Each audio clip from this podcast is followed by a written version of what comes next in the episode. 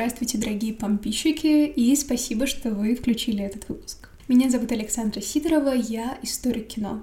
Раньше я делала научное общество на истфаке СПБГУ, а теперь делаю этот подкаст, читаю лекции о кино в Ереване и веду телеграм-канал Кофе Кино. У этого подкаста два независимых или зависимых друг от друга направления — это история кино и хихаха. Название все еще рабочее. Историю кино мне хотелось бы записывать последовательно, а, продвигаясь от зарождения кинематографа к его более поздним периодам. И в целом вы сможете послушать этот подкаст как небольшой проводник по истории кино. Пожалуйста, ставьте лайки, ставьте все реакции на всех платформах, которые только можно поставить, потому что на самом деле для начинающего подкаста с одним-двумя выпусками это действительно очень важно, это помогает выходить в топ, это помогает привлекать новую-новую аудиторию. Кстати, мы с вами были на седьмом месте в рейтинге ТВ и кино в Apple подкастах что, в общем-то, для подкаста с одним эпизодом я считаю, очень круто. Итак, наш с вами сегодняшний гость — это Чарли Чаплин. Если я скажу вам кино, что или кого вы представите? Возможно, катушки с пленкой, операторы за камерой и все это вместе. Но многие точно вспомнят нашего сегодняшнего героя Чарли Чаплина, который стал чем-то вроде опознавательного символа кинематографа. Чарли Чаплин изменил отношение к профессии киноактера. Вообще он и сам снял множество фильмов, значительная часть которых увлекает и современного зрителя. Многие из лент Чаплина можно смотреть с любого места. И одним из важных аспектов для меня при подготовке к подкасту — это смотреть фильмы самой и говорить только о том, что я смотрела сама, что я могу порекомендовать сама, и что я надеюсь будет интересно вам. То есть без э, какого-то нарочитого умствования и желание показаться чуть более образованной, чем я есть. Все то, что я смотрю на самом деле сама. Так вот, а в случаях, если я не уверена в своей компетенции, я приглашаю гостей. Когда я готовилась к этому выпуску, я часто пересматривала отдельные сцены и ловила себя на том, что не могу остановиться, как говорят у нас в ТикТоке. То есть э, эти сцены увлекали в фильм, и выключать его казалось просто каким-то преступлением. Поговорим немного о творческой биографии Чаплина, просто дам небольшой набросок, который, возможно, поможет вам при прослушивании нашего разговора с сегодняшним гостем. Чаплин появился на сцене в 1894 году, и миф о Чаплине гласит, что его мать потеряла голос и была вынуждена уйти со сцены, осмеянная публикой. Тогда директор театра вывел на сцену маленького Чарли, который мгновенно полюбился зрителям. Чуть подробнее эту историю мы обсудили непосредственно в подкасте. Затем Чаплин играл в ансамбле «Восемь ланкаширских парней» и выступал в мюзик-холле. Советский киновед Георгий Авинариус пишет, что традиции мюзик-холла включали бешеный темп ритмически отточенных движений и умение придать каждому выходу впечатляющую яркость броского запоминающегося рисунка. Здесь нужно отметить и другую вещь. Это аудитория, которая была у мюзик-холла, потому что эта аудитория ярко и прямо реагировала на то, что происходило на сцене. Если им нравилось, что происходит, они были готовы выражать свое восхищение. Если это им не нравилось, то реакция могла быть самой-самой яркой. И именно на такую аудиторию много выступал юный Чаплин. На гастролях в США он получил предложение от владельца фирмы Keystone заключить контракт на работу с комедийным режиссером Мак Сеннетом. Что вообще представляли из себя фильмы Мак Сеннета? Сеннет — это режиссер, который с начала 1910-х годов снимал так называемые слэпстики. Это фарсовые фильмы, которые развивали традиции цирковых трюков. Они строились на конфликте человека с окружающей его предметной обстановкой. Именно в фильме Максенета появится и знаменитый образ маленького бродяги Чарли, который наверняка знаком вам. Историки кино спорят, в каком именно фильме Сеннета появился знаменитый образ. Но мы оставим эти споры экспертам по Чаплину, потому что Думаю, в нашем с вами формате это не самый важный и животрепещущий вопрос. Так вот, здесь мы подбираемся ко второй важной вехе чаплинского мифа. Чаплин не продумывал образ бродяги заранее. Ему хотелось, чтобы в костюме все было противоречиво.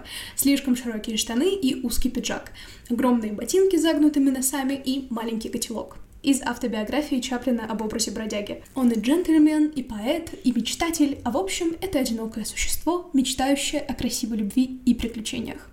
Революционным для Чаплина как режиссера стал фильм «Малыш». Это история подкидыша, о котором заботится бродяга. Фильм на фоне слабстик-комедии действительно был выделяющимся. Затем были и «Парижанка», вызвавшая куда меньше восторг аудитории, и «Цирк», и «Огни большого города», «Новые времена», «Великий диктатор». Был ли Чаплин единственным известным актером и режиссером на заре кинематографа? Конечно и разумеется нет.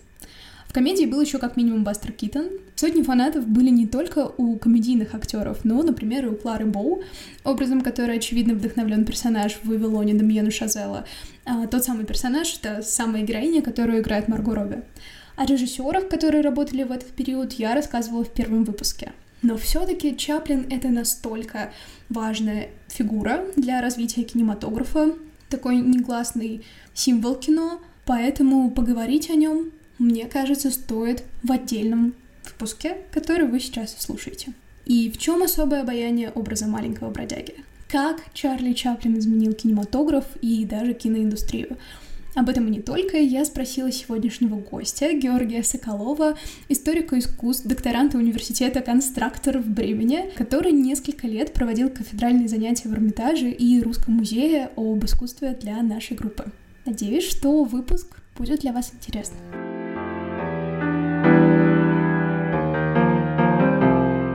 Спасибо большое, что пришли. Спасибо, что нашли время для того, чтобы поговорить о Чаплине. Спасибо, что пригласили. На самом деле, поговорить о Чаплине — это такая редкая и приятная оказия, что невозможно отказаться. Всем, кто это послушает на будущее, если вдруг хотите поговорить со мной о Чаплине, я ни за что не смогу отказаться. На самом деле, да, я когда э, готовилась, я была удивлена тому, что контента о Чаплине на самом деле не то чтобы много, при том, что мне казалось, что это довольно обсуждаемая тема. я быстро разочаровалась в этой мысли. Ну, такое впечатление у меня, что с Чаплиным всем как будто более-менее все понятно, хотя это не так. С историей культуры так просто не бывает, когда человек такого масштаба всем понятен и известен, но как будто уже не такая уж горячая тема ни для специалистов по истории кино или по э, теории кино, ни для зрителей. Так что да, неудивительно, что не очень много. К сожалению, можно о нем прочитать, найти. Хотя, если, если так закопаться, поискать, то очень, очень интересные вещи есть. Да, да, я имела в виду скорее такой научно-популярный контент, потому что тех же статей на искусство кино можно прочитать столько, что из них потом складывается какое-нибудь целое исследование про восприятие Чаплина в советских э, журналах на основе искусства кино, потому что там тоже интересно, как менялось mm-hmm. отношение, и сначала это было что-то такое очень э, бравурное, про социалистические взгляды, потом появилась э, идея сравнивать с Китоном постоянно, и вот сейчас там что-то такое более нейтральное, э, искусствоведческое, аналитическое в этом плане. Расскажите, пожалуйста, о ваших отношениях э, с Чаплиным, как вы начали его изучать? Наверное, не совсем правильно будет говорить, что я прямо изучаю Чаплина. Скорее, это мое такое хобби, можно сказать, научное хобби или просто хобби, этот интерес. Э, потому что вообще я занимаюсь изобразительным искусством, советской неофициальной культуры и так далее. Но когда я учился на той же кафедре, что и вы, Саша, возможно, нашим слушателям будет интересно это, это знать. На семинаре по истории кино я делал доклад про, выбрал делать доклад про Чаплина, э, так как доклады на семинаре по истории кино на нашей с вами кафедре это очень серьезное мероприятие, к ним нужно очень серьезно готовиться. И для этого я попросту посмотрел, ну, нельзя сказать, что все фильмы Чаплина, у него 87, если не ошибаюсь, фильмов, включая очень-очень много короткометражек, из которых многие, к сожалению, не очень хорошем состоянии сейчас, просто их сложновато смотреть э, на современный взгляд, мне кажется. И ну, 95% я посмотрел. Как раз этого было достаточно. То есть, мне кажется, если посмотреть всего Чаплина э, с начала до конца или там, примерно с начала, примерно до конца, то невозможно остаться в стороне от него, невозможно остаться равнодушным. Да, и с тех пор, собственно, я периодически пересматриваю, периодически что-то читаю о нем, по тем или иным поводам что-то говорю о нем, один раз даже выступал рецензентом диплома бакалаврского о нем, что вообще довольно странно, но тем не менее. Давайте поговорим о том, как Чаплин изменил отношение к профессии актера, как повлиял на киноиндустрию в целом. Вопрос о том, как Чаплин поменял отношение к индустрии, как вообще он повлиял на индустрию и что он сделал с профессией актера, это, конечно, большой очень, на мой взгляд, вопрос, с одной стороны. С другой, довольно естественный, учитывая, что действительно как бы Чаплин пришел в кино, когда оно было одним, а ушел, закончил, когда все было совсем иначе. Ну, во-первых, важно, что он очень сильно революционизировал жанр. То есть он пришел в то, что называется slapstick comedy. Я не помню точный аналог по-русски, как это все звучит. Но, в общем, комедия, когда всем больно и неуклюже. И когда все падают, друг друга бьют э, случайно или специально, бегают, кучу малу устраивают и так далее. Вот. Чаплин совершенно перевернул все это дело, и э, именно тем, как он выстроил э, свой образ, тем, как он выстроил игру, тем, как он работал с предметным миром, э, тем, как он работал с окружающими людьми и так далее. То есть это совершенно все было иначе. Во-вторых, я не могу сказать, что я большой знаток э, истории киноиндустрии, особенно голливудской, э, но так, на вскидку, у меня такое впечатление, что он показал э, пример, который мало кем смог быть использован, но был довольно примечательным в истории кино, потому что на протяжении большей части своей карьеры он был совершенно независимым. То есть он не зависел от крупных студий, он имел, определен... он имел свою студию, он имел э, определенный капитал, и он, в общем, сам делал свои фильмы, сам продюсировал свои фильмы, сам их снимал, сам писал к ним музыку, сам выстраивал кадр, э, и операторской работы тоже не гнушался и так далее. То есть он делал все-все-все и э, ни перед кем не должен был отчитываться в этом. И, соответственно, ему никто не диктовал ни образов, ни сценариев, э, ни сюжетов. Это примечательно, там, скажем, предвосхищая там, возможную тему обсуждения сопоставления с Бастером Китоном, который э, как раз не имел такой независимости, который там, в 30-е годы конце 20-х, 30-е годы вынужден был подчиняться студии, вынужден был идти на поводу у продюсеров, так или иначе, потому что э, продюсеры определяли, на что он получает деньги, а на что нет.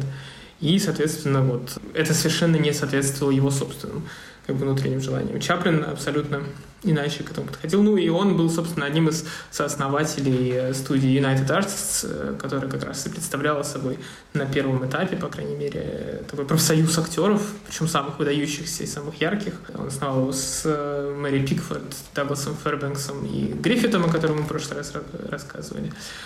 Так что, да, он многое делал и для того, чтобы противостоять коммерциализирующему такому влиянию Голливуда, потому что, ну, в конце концов, он сделал первый не чаплинский фильм «Месье Верду», он провалился в прокате, и, и через пять лет Чаплин сделал второй не чаплинский фильм. Если бы он вынужден был работать со студией, ему пришлось бы, наверное, что-то иначе выстраивать в своей карьере.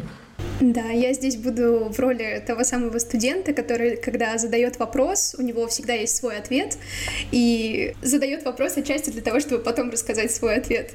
А, я думаю, что значительное влияние Чаплина на киноиндустрию именно в изменении отношения к профессии актер, потому что, с одной стороны, складывается тенденция в американском кинематографе, согласно которой а, именно на актеров люди приходили в кино и стремились а, увидеть своего любимого актера, актера, отсюда же появляется тенденция э, такой фрагментации, э, что мы постепенно, очень постепенно подбираемся к тому, чтобы увидеть лицо какого-нибудь Хамфри Богарта, а в случае с Чаплиным, я думаю, что его профессиональная актерская работа отчасти наложилась на эту тенденцию, и он ее подтвердил и укрепил. Но при том, что он не был тем актером, который действительно, как вы и сказали, был в заложниках у студии, э, который должен был подчиняться полностью тому, что студия диктует, это во многом влияло и впоследствии на киноиндустрию.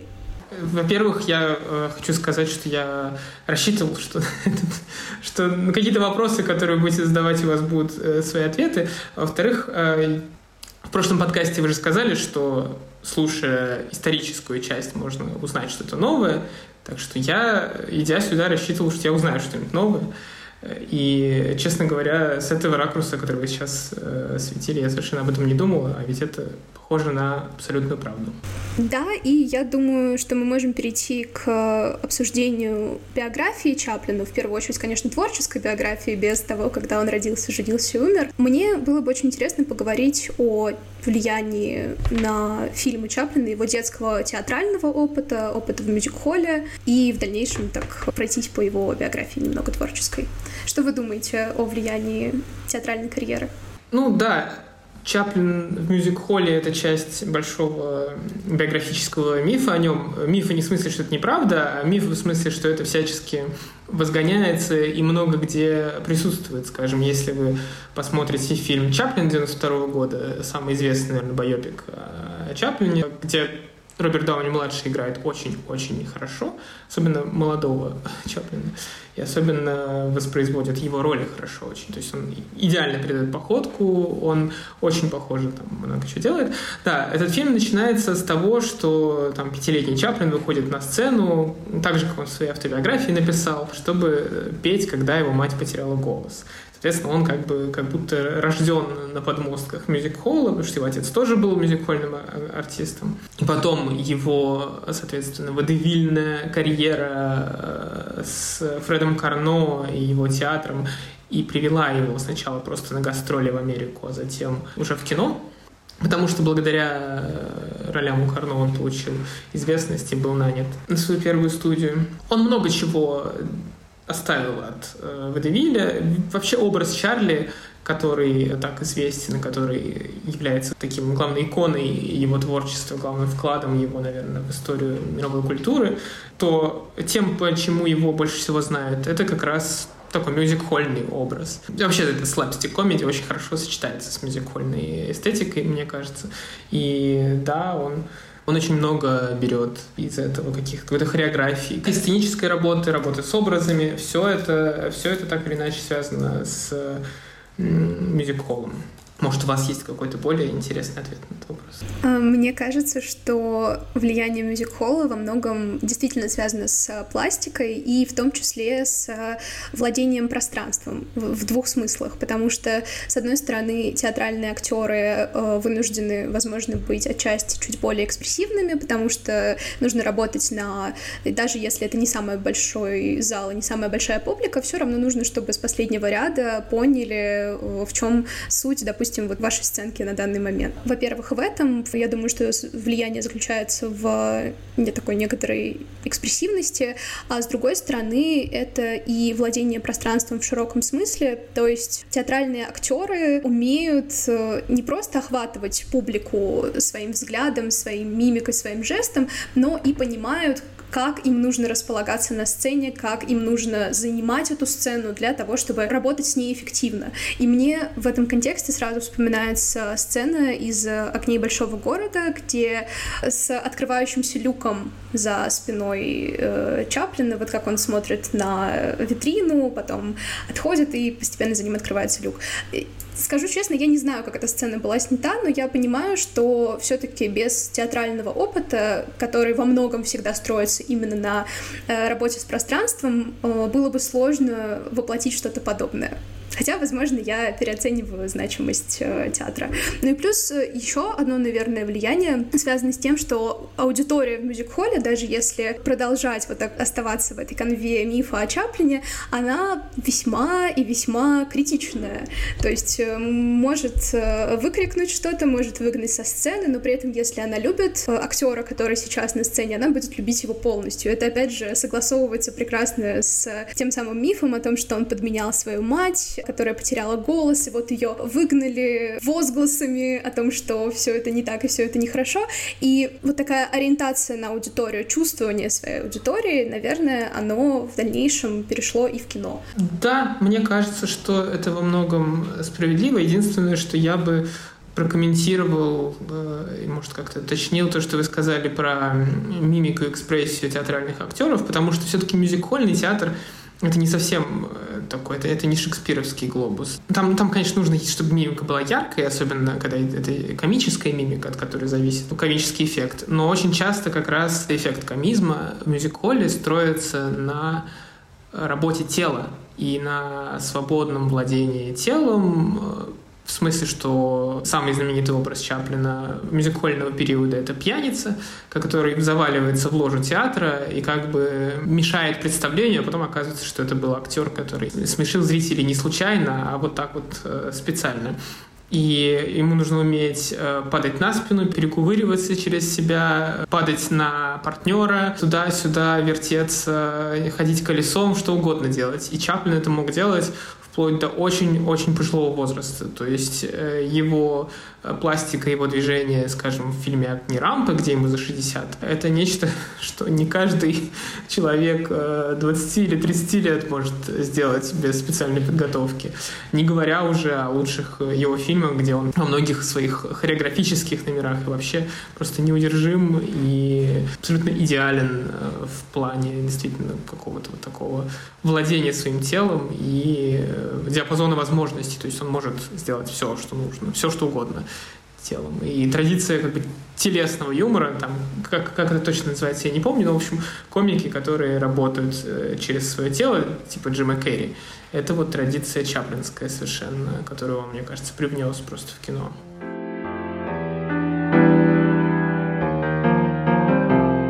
Давайте поговорим о обаянии образа бродяги, о том, как этот образ вообще сложился, я думаю, что мы можем не пересказывать знаменитую историю о том, как э, Чаплин якобы или не якобы за пару минут просто собрал свой образ, э, потому что я расскажу ее в начале, но можем просто, не претендуя на какую-то всеохватность, э, порассуждать, в чем обаяние этого героя и почему он так пришелся по душе зрителям. Ну, на самом деле, да, тема образа Чарли — это совершенно отдельная тема, которую можно посвятить, ну, скажем так, небольшой цикл подкастов. Но важно, мне кажется, некоторые детали напоминать, которые не будут так очевидны тем, кто, в отличие от нас с вами, учился в других местах. Я имею в виду, что есть, например, довольно интересная книга советского ученого э, Георгия Авинариуса, которая называется э, «Чарльз Спенсер Чаплин. Ранние годы» или что-то в таком духе, где он описывает историю возникновения и сложения этого самого образа Чарли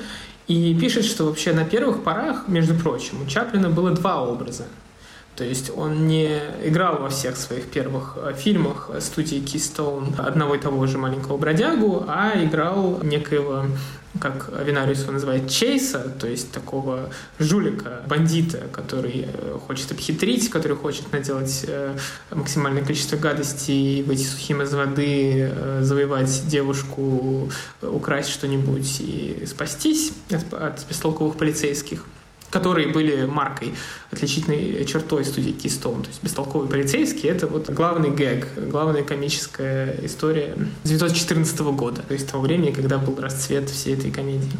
И Чаплин на первых порах проверял как бы два образа, и они отличались в том числе и по одежде, то есть там у Чейса, допустим, часто был цилиндр, по-моему, и так далее. Они отличались по поведению, по выражению лица, они во всем отличались, но при этом они как бы пересекались. То есть можно сказать, что в некоторых фильмах он то Чарли, то Чейз и так далее. Но в конце концов вот он остановился на этом самом образе Чарли, образе бродяги. Да, он действительно, как я уже сказал раньше, стал визитной карточкой Чаплина и завоевал очень много симпатий.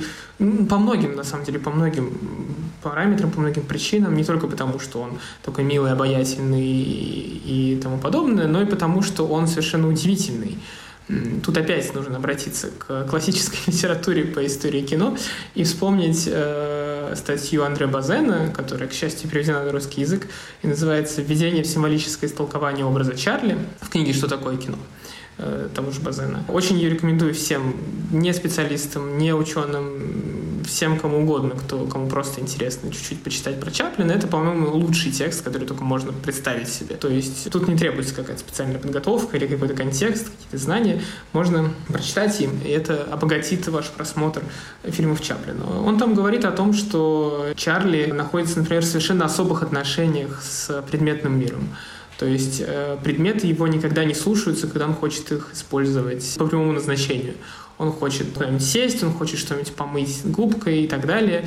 Это все не работает. Они у него вываливаются, они его подставляют, он падает из-за них и так далее. Зато когда он хочет каким-то образом воспользоваться ими для чего-то, ими не свойственного, нефункционального, он э, достигает э, потрясающих успехов, потому что ну, вот он как бы в каком его мир какой-то особый мир, где предметы теряют свое значение и э, приобретают какое-то новое. В качестве одного из примеров. Э, Базен приводит, например, историю с тем, что убегает полицейского в фильме «Спокойная улица». Э, Чаплин не может от него отбиться дубинкой полицейской, но зато фонарь, фонарный столб очень хорошо служит для самых разных целей. Это видно на самом деле везде. То есть если смотреть внимательно, смотреть, что происходит с вещами, это всегда так или иначе заметно, этот эффект.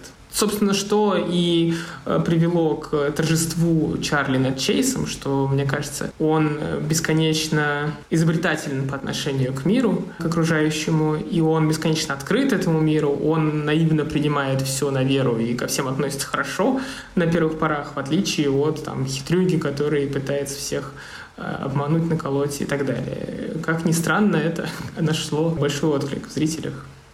Так вот, мне кажется, что секрет обаяния и смысл примерно в этом.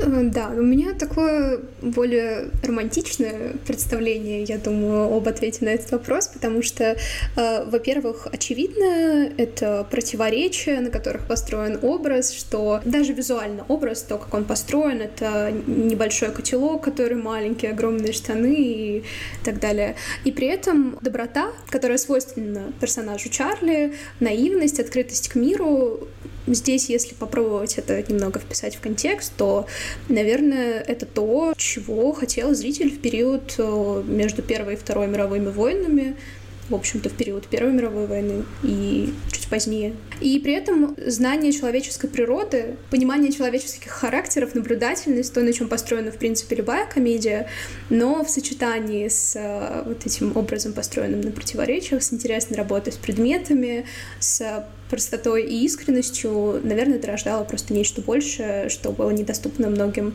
другим комедиантам этого периода. Да и не только этого периода. Ну да, и, э, собственно, да, важно же еще, э, к чему двигался дальше этот образ Чарли, потому что если в большинстве, особенно ранних короткометражек, он просто бегает, убегает там с большей или меньшей удачей знакомится с женскими персонажами и так далее, то дальше он уже налаживает какие-то по-настоящему глубокие связи с другими героями. То есть, например, фильм «Малыш» — это один из первых, как бы первый его полнометражный фильм. Он же построен на поразительной связи, поразительной эмоциональной связи между Чарли и этим самым малышом, Э, которого великолепно играет э, Джеки Куган. Это связь, то, ради чего смотрит этот фильм. Даже уже не ради гэгов, не ради смеха, которого там очень много, а ради вот этой вот искренней любви.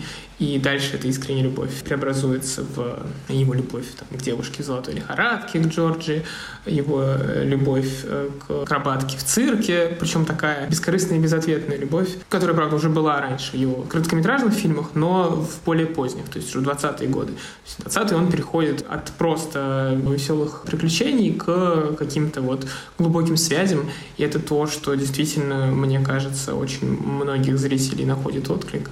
Ничего не романтический, это взгляд, а вполне мне кажется, нормальный, естественный. Да, мне, кстати, здесь вспомнился момент из «Мечтателей» Бертолуччи, когда они там спорят о Китоне и Чаплине, и один из героев говорит о том, что для Китона девушка — это условность, а для Чаплина — это идеал и ангел. Вот, мне кажется, это интересно.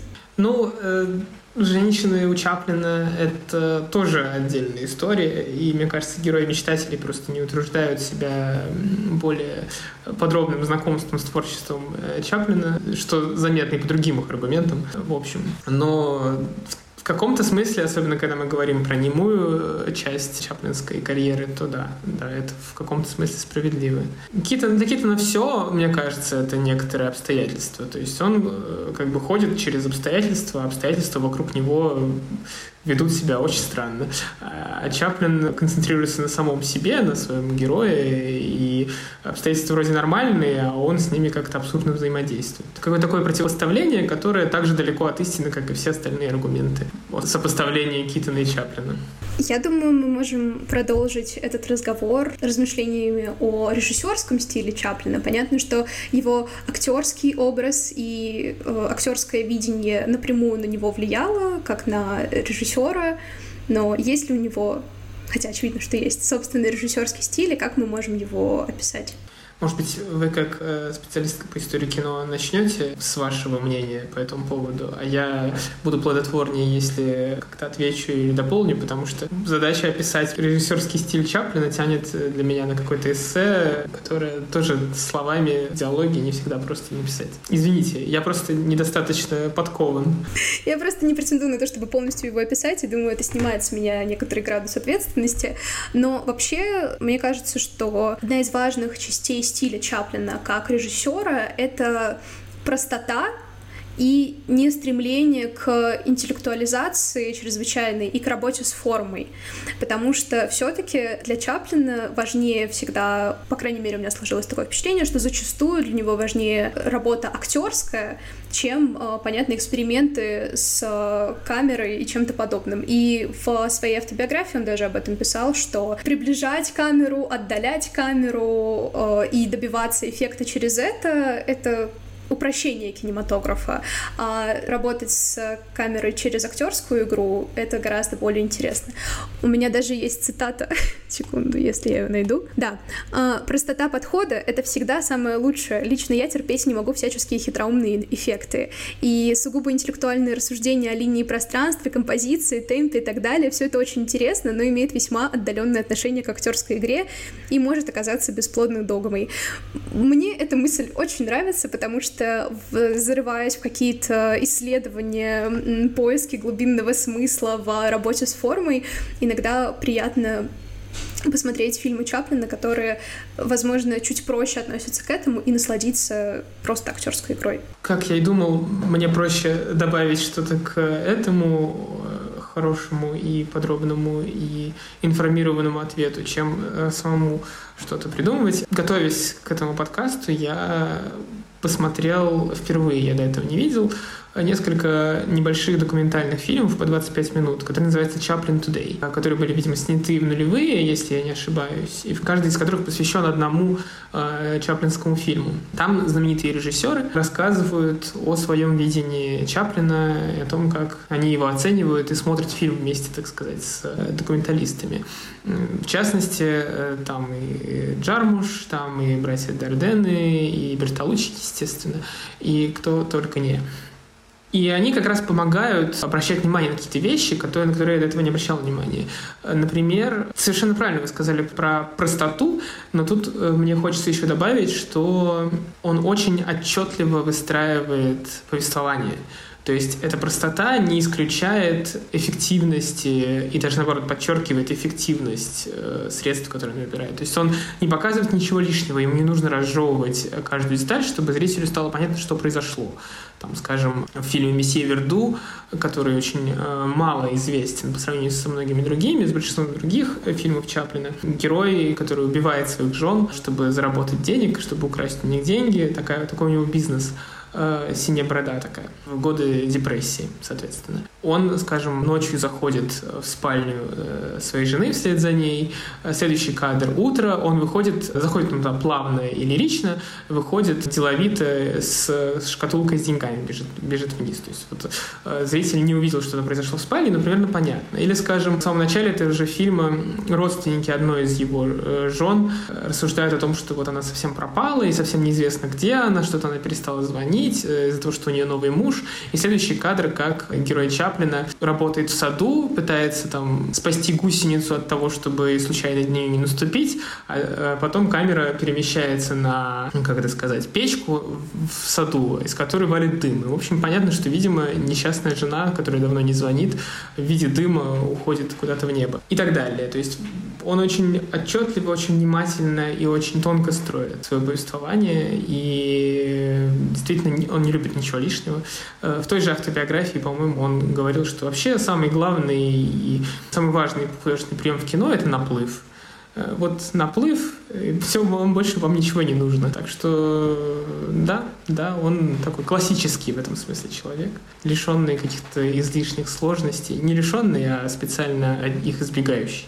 Да, мне еще вспомнилась сцена из э, «Великого диктатора», где одна из э, опять же, сцен драки в первой половине фильма снята э, так, что мы просто наблюдаем за э, птичкой в клетке, но мы слышим все, что происходит за кадром. И при этом мы не видим никакой жестокости, что, в общем-то, отчасти, наверное, можно связать э, с ограничениями, которые были в связи с кодексом Хейза. Но, с другой стороны, это такой зрелый, интересный прием, который еще и обыгрывает появление звука в фильмах Чаплина. А, раз уж э, такой разговор зашел, и вы вспомнили про эту птичку, мне кажется, что существует, кроме кодекса Хейза, и Чаплина как такового, существует традиция, которая хорошо описана книжкой Лессинга про Лаоконе, э, когда каждому искусству нужно, и нельзя, вернее, выходить за пределы того, что ему соприродно. И, э, там живопись это одно, э, поэзия это другое. В поэзии вы описываете, как Лакон кричит и бьется. В живописи или скульптуре вы не можете показать его кричащим и бьющимся, потому что это некрасиво, потому что крик не может длиться вечно.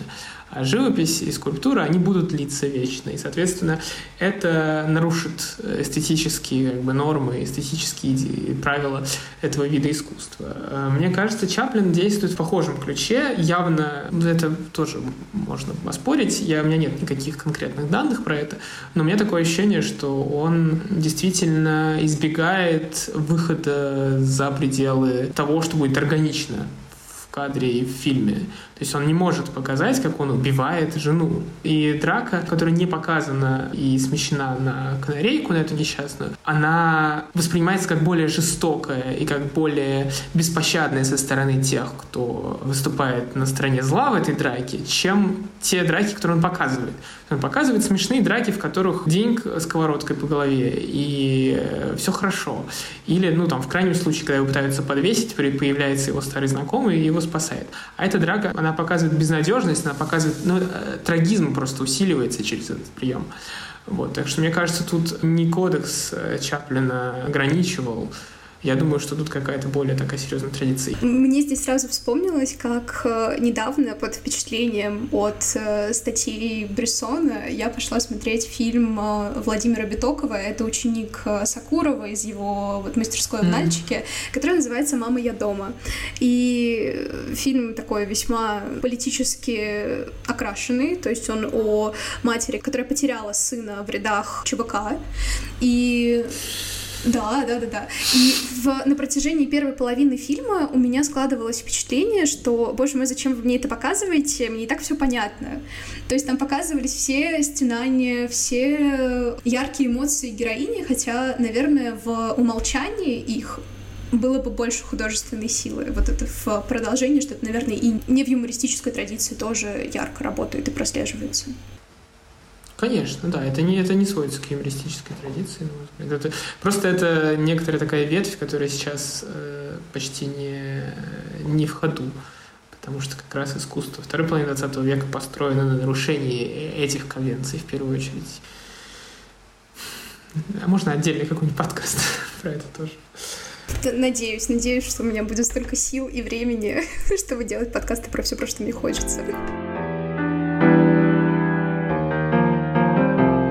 Давайте, наверное, постепенно подходить к завершению нашего разговора. В каком порядке вы советовали бы знакомиться с Чаплиным? Возможно, сначала что-то прочитать, потом смотреть, или сначала что-то смотреть, потом читать. И порядок фильмов тоже меня интересует. И, возможно, вы могли бы дать какие-то ключики, подсказки, на что обращать внимание при просмотре, для того, чтобы этот просмотр становился все более приятным и насыщенным. Это вопрос, о котором долго думал, размышлял, в том числе ожидая этого разговора здесь на подкасте и вообще по жизни. И мне сложно без каких-то оговорок на него ответить. Если вы хотите просто, просто, просто чуть-чуть познакомиться с Чаплином, то, конечно, лучшие варианты, чем смотреть самые известные его шедевры, типа «Огней большого города», «Великого диктатора» э, и, может быть, «Новых времен», вам не найти лучшего варианта, чем это. Если же вы хотите как-то более серьезно познакомиться с Чаплиным. Опять-таки, я не хочу никого пугать какими-то уровнями глубокого вовлечения. Нет, просто, просто вот э, проследить за ним, понять, что это такое и как. То я очень рекомендую смотреть все в хронологическом порядке. Все не значит прям все-все, но э, если уж смотреть, то в хронологическом порядке. Начинать с... Если условно вы берете только полнометражный фильм, начинать с «Малыша», от малыша переходить к золотой лихорадке, от золотой лихорадки переходить к цирку, потом э, смотреть «Огни большого города», потом смотреть «Новые времена», «Великий диктатор», и дальше «Месье Верду», «Огни рампы» и «Король Нью-Йорке». Если вы прям совсем э, хотите серьезно подружиться с Чаплином, то еще обязательно добавьте к этому его короткометражки. Все короткометражки его смотреть не обязательно, потому что сегодня это будет скучновато, только потому что э, качество там не везде хорошее, и, может быть, еще отчасти потому, что сценариев у него вообще не было. Важно отметить, что Чаплин никогда не работал э, до «Месье Верду», по-моему, или до «Великого диктатора», никогда не работал по заранее написанному сценарию. Сценарий писался на сцене, на площадке. Поэтому, если вы проникнетесь и вам понравится, можно добавить к полнометражным фильмам короткометражки, такие как э, «Иммигрант», «Собачья жизнь», «Пилигрим», «На плечо», «Праздный класс», «Спокойная улица», «Солнечная сторона», и так далее. Можете ставить подкаст на паузу и записывать названия фильмов, если э, слишком быстро перечисляю. Что касается ключей к пониманию, то я повторю э, совет, который я уже произносил, что следует, не следует, а можно – почитать Базена, Андре Базен «Введение в символическое истолкование образа Чарли». Это очень хорошая статья, она, очень, она не очень большая, она очень понятная и легко воспринимаемая, даже если вы не смотрели еще Чаплина. И отсылки к фильмам в этом тексте, они не сильно затмевают понимание. Но это не обязательно, потому что в Чаплине прекрасно то, что его можно просто смотреть. Его можно смотреть без контекста, его можно смотреть без понимания того, через что проходил в тот момент автор, без понимания того, что творилось в мире, если только это не фильм про Первую мировую, типа «На плечо», и не фильм «Великий диктатор». Но тут я думаю, что тоже никаких э, дополнительных знаний не нужно, все и так представляют, что такое диктаторы, что такое люди, которые хотят завоевать весь мир, уничтожить всех людей через войну и так далее и почему надо выступать против них, и что в этом хорошего. Так что Чаплина можно просто смотреть, и это будет очень приятно, и это будет очень смешно, потому что Чаплин, как ни парадоксально, и сегодня смешон. То есть это не одна из тех историй, когда юмор стареет плохо. Чаплин постарел очень хорошо, мне кажется, и многие его фильмы очень хорошо постарели.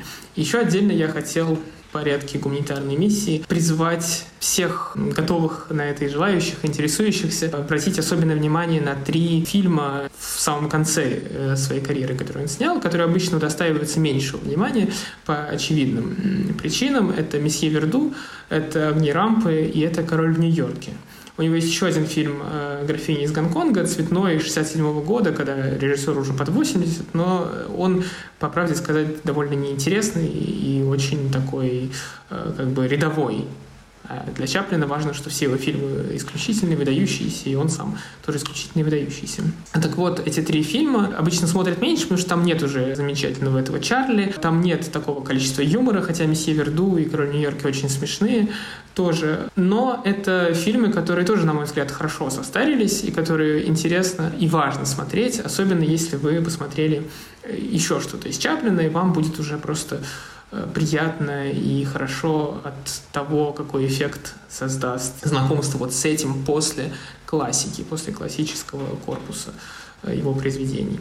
Вот, это три очень хороших фильма, которые я отдельно хотел посоветовать. По многому благодаря их недостаточной, как мне кажется, известности и популярности возможно, подбираюсь к такой теме со звездочкой, в том смысле, что она не кажется мне обязательной в разговоре про Чаплина, но я подразумеваю, что, возможно, она будет э, интересна аудитории. Это противостояние Чаплина, ну, противостояние в кавычках э, Чаплина и Китона. Если говорить о том, что фильмы Чаплина хорошо состарились, то это не совсем верно в отношении Китона, по крайней мере, по моему мнению, потому что э, их смотреть Э, бывает весьма трудно и не то чтобы смешно и интересно, по крайней мере, вот делясь моими личными зрительскими впечатлениями. А в случае с Чаплиным все понятно, и объяснять ничего не нужно, это смешно само по себе. Ну и на самом деле поразительно что как тот же Базен, кстати, отмечает, но это и без Базена понятно, что Чаплина можно смотреть много раз, и все равно будет смешно. То есть дело не в том, что ты не знаешь, что произойдет в этот момент, и ты от, в том числе от неожиданности смеешься. Ты точно знаешь, что произойдет, ты точно знаешь, в каком месте ты будешь смеяться, но ты все равно будешь смеяться. То есть это то, что происходит с лучшими комедийными фильмами и сериалами даже. В истории, когда ты ничего не можешь поделать, ты просто смеешься. Да, противостояние, э, кстати, э, если уж после моей адвокации поздних фильмов Чаплина вы заговорили про противостояние с Китоном, «Огни рампы» — это очень хороший э, фильм в контексте как раз этого противостояния, потому что это один из фильмов, это единственный фильм, где в кадре они появляются вместе, где Китон играет камео. Это очень хорошая сцена, когда два старых комика, главный герой, собственно, герой Чаплина, Кальвера, и э, его старый друг, которого он позвал тоже на свой э, бенефис. Собственно, Кальвера потерял аудиторию, потерял известность, он уже такой не, малоизвестный и никому не смешон. И тут вот бенефис, в котором он имеет возможность напоследок сказать свое последнее слово и зовет своего старого друга, э, которого играет Бастер Кейсон, чтобы тоже это сделать. И они сидят в гримерке вдвоем, готовятся, и все заходят и говорят, о, как в старые добрые времена. Так радостно вас видеть, как в старые добрые времена. И потом Китон говорит, если еще кто-нибудь скажет, как в старые добрые времена, я выброшусь в окно. Заходит продюсер этого концерта говорит, ах, как в старые добрые времена. Китон говорит, ну я жду тебя внизу.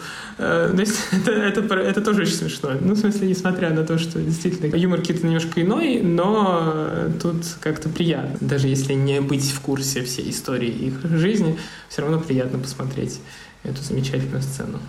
Да, ну, противостояние, оно было только в головах э, наблюдателей, потому что сами они друг другу не противостояли и дружили. Кроме того, обычно говорят Китон против Чаплина или Чаплин против Китона, забывают Гарольда Ллойда, который был тоже выдающимся немым комедиантом 20-х годов так что их было трое.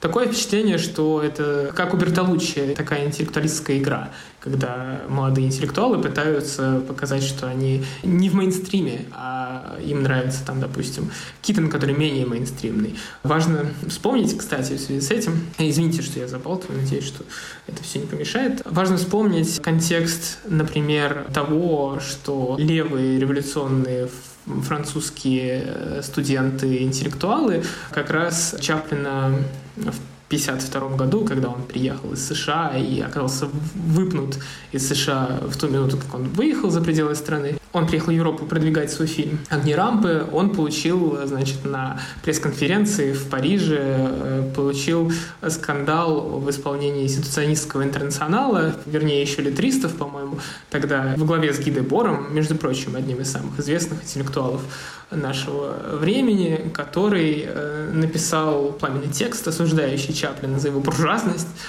И, э, соответственно, пресс-конференцию они как бы так попортили. Я не помню, там сорвали, говорят обычно, ну что там они могли, могли сорвать.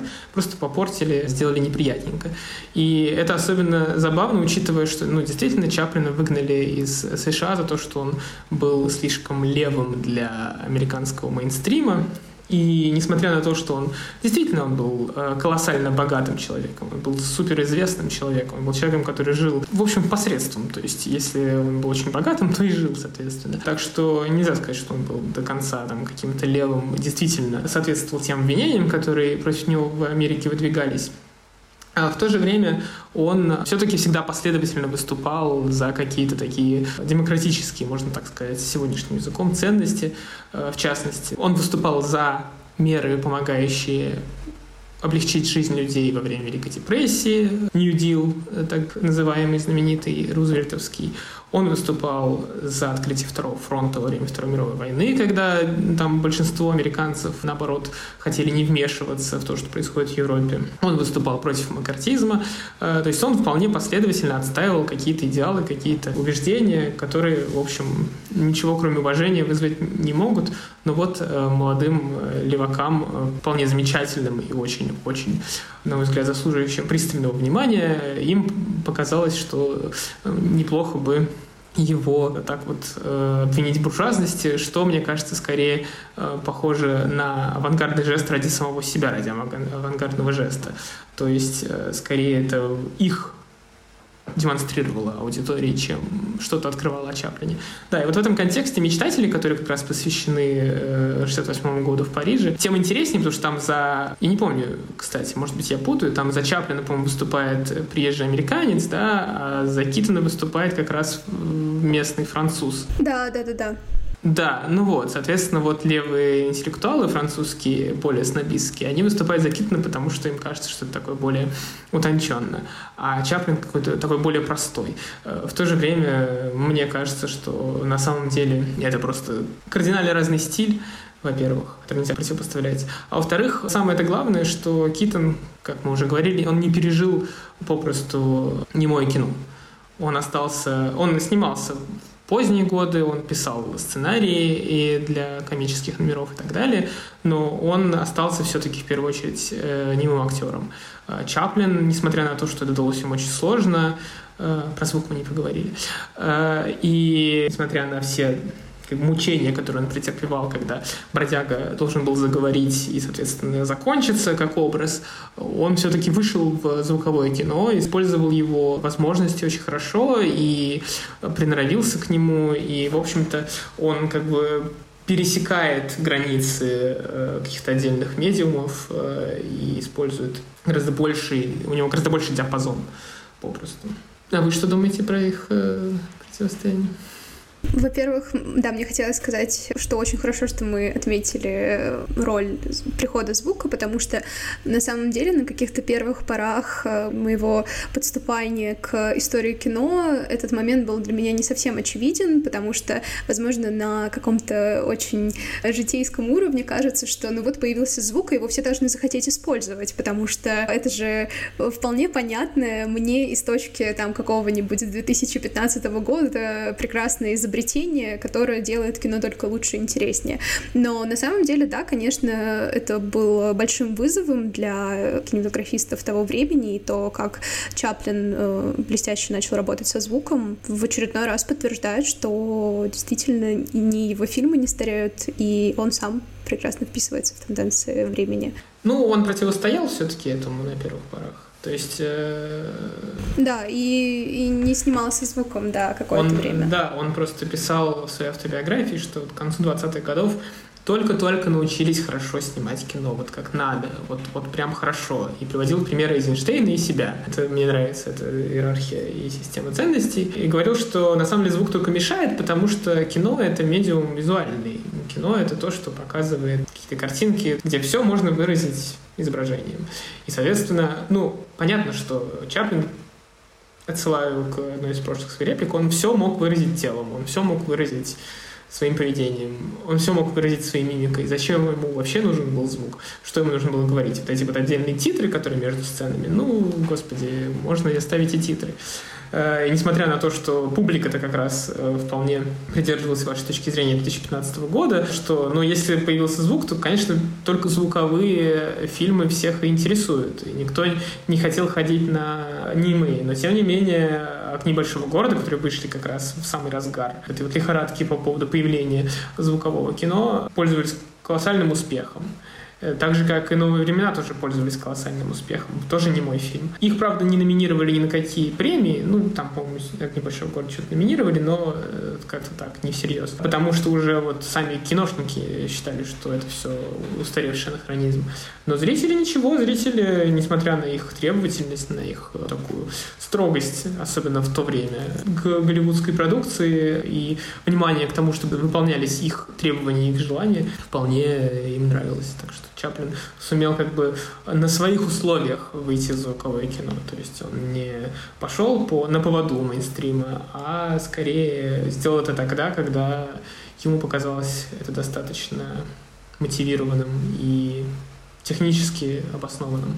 А, в продолжение темы звука я как раз хотела сказать, что э, прекрасный фильм, который, мне кажется, исчерпывающе показывает эту трансформацию кинематографа от э, незвукового к звуковому, и то, как многие актеры оставались без работы, и как на самом деле это было отчасти мучительно для многих голливудских актеров, э, показано все это прекрасно в, в Вавилоне Дамьена Шазела, прекрасный фильм, трехчасовой, э, все как я люблю. Да, и, кстати, я еще вернулась бы немножко к мечтателям, потому что мне кажется, что вот этот диалог, диалог о Китане и Чаплине, он хорошо вписывается в такую немного чрезмерно интеллектуализирующую, наверное, трактовку фильмов. Хотя в целом она, мне кажется, очень э, подходящей, и я не сомневаюсь, что Бертолуччи, который учился на философском факультете, мог что-то такое закладывать и в общем-то, он всю жизнь свою живо интересовался философией.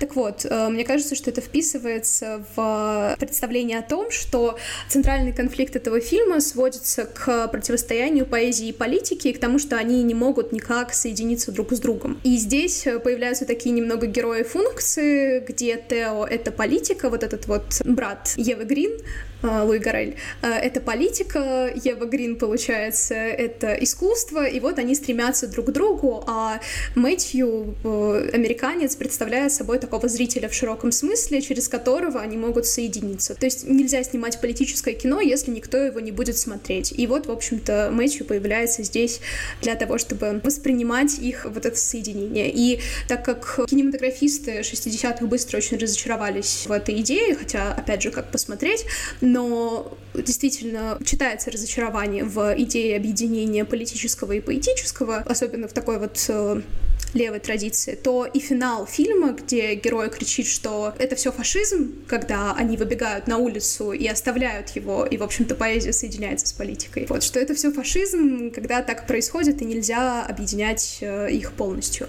И здесь, действительно, если зрителю Мэтью нравится больше Чаплин, то пытающимся быть не такому, как все, и увлеченному политикой, нравится Китон. Ну, да, мне кажется, трактовка очень хорошая а вывод в конце немножко упрощающий про Чаплина и Китона. Но, э, но в целом, да, соглашусь. Правда, получается, что этот брак поэзии и политики еще и какой-то жутко инцестуальный. Ну, то есть э, это вообще уж какая-то психоаналитическая история добавляется. Ну да, но в очень многих фильмах Бертолуччи есть эта психоаналитическая история, поэтому как бы нам не хотелось э, к ней прибегать, но, наверное, когда мы их обсуждаем, стоит ее учитывать просто как то, что это, эта оптика, она здесь близко, и на нее стоит... Да. Ее стоит учитывать, обращать на нее внимание. Вот так вот мы и перешли к Бертолуччи с моего желания. Да, я просто э, люблю этот фильм, люблю смотреть на него с этой, с этой точки зрения. Я думаю, что на этом потихонечку мы можем подходить к концу. Спасибо вам большое, что нашли время, что поговорили о Чаплине. Мне кажется, что у нас получилось так продуктивно и интересно. Да, мне тоже так кажется. Во-первых, я, как я уже сказал, узнал новое, что было одной из целей моего э, появления здесь. Во-вторых, всегда, как я уже сказал, большая радость о Чаплине говорить. И любые площадки хороши для того, чтобы призвать люди, смотрите Чаплина. Смотрите его сегодня, потому что когда еще? Почему бы и не сегодня?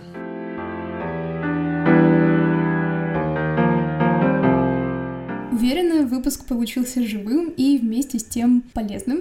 Надеюсь, этот выпуск пришелся вам по душе, вы узнали новое или просто приятно провели время. Пишите обратную связь, по поводу этого выпуска. Возможно, вам есть что добавить. Возможно, а, я где-то была чудовищно неправа, и вы хотите написать об этом. Это тоже всегда приветствуется в комментариях в моем телеграм-канале, ссылка на который есть в описании подкаста. Спасибо вам за то, что вы послушали этот выпуск. Спасибо нашему гостю Георгию Соколову, звукорежиссерке Ане Касаткиной и дизайнеру обложки Данилу Подлужному.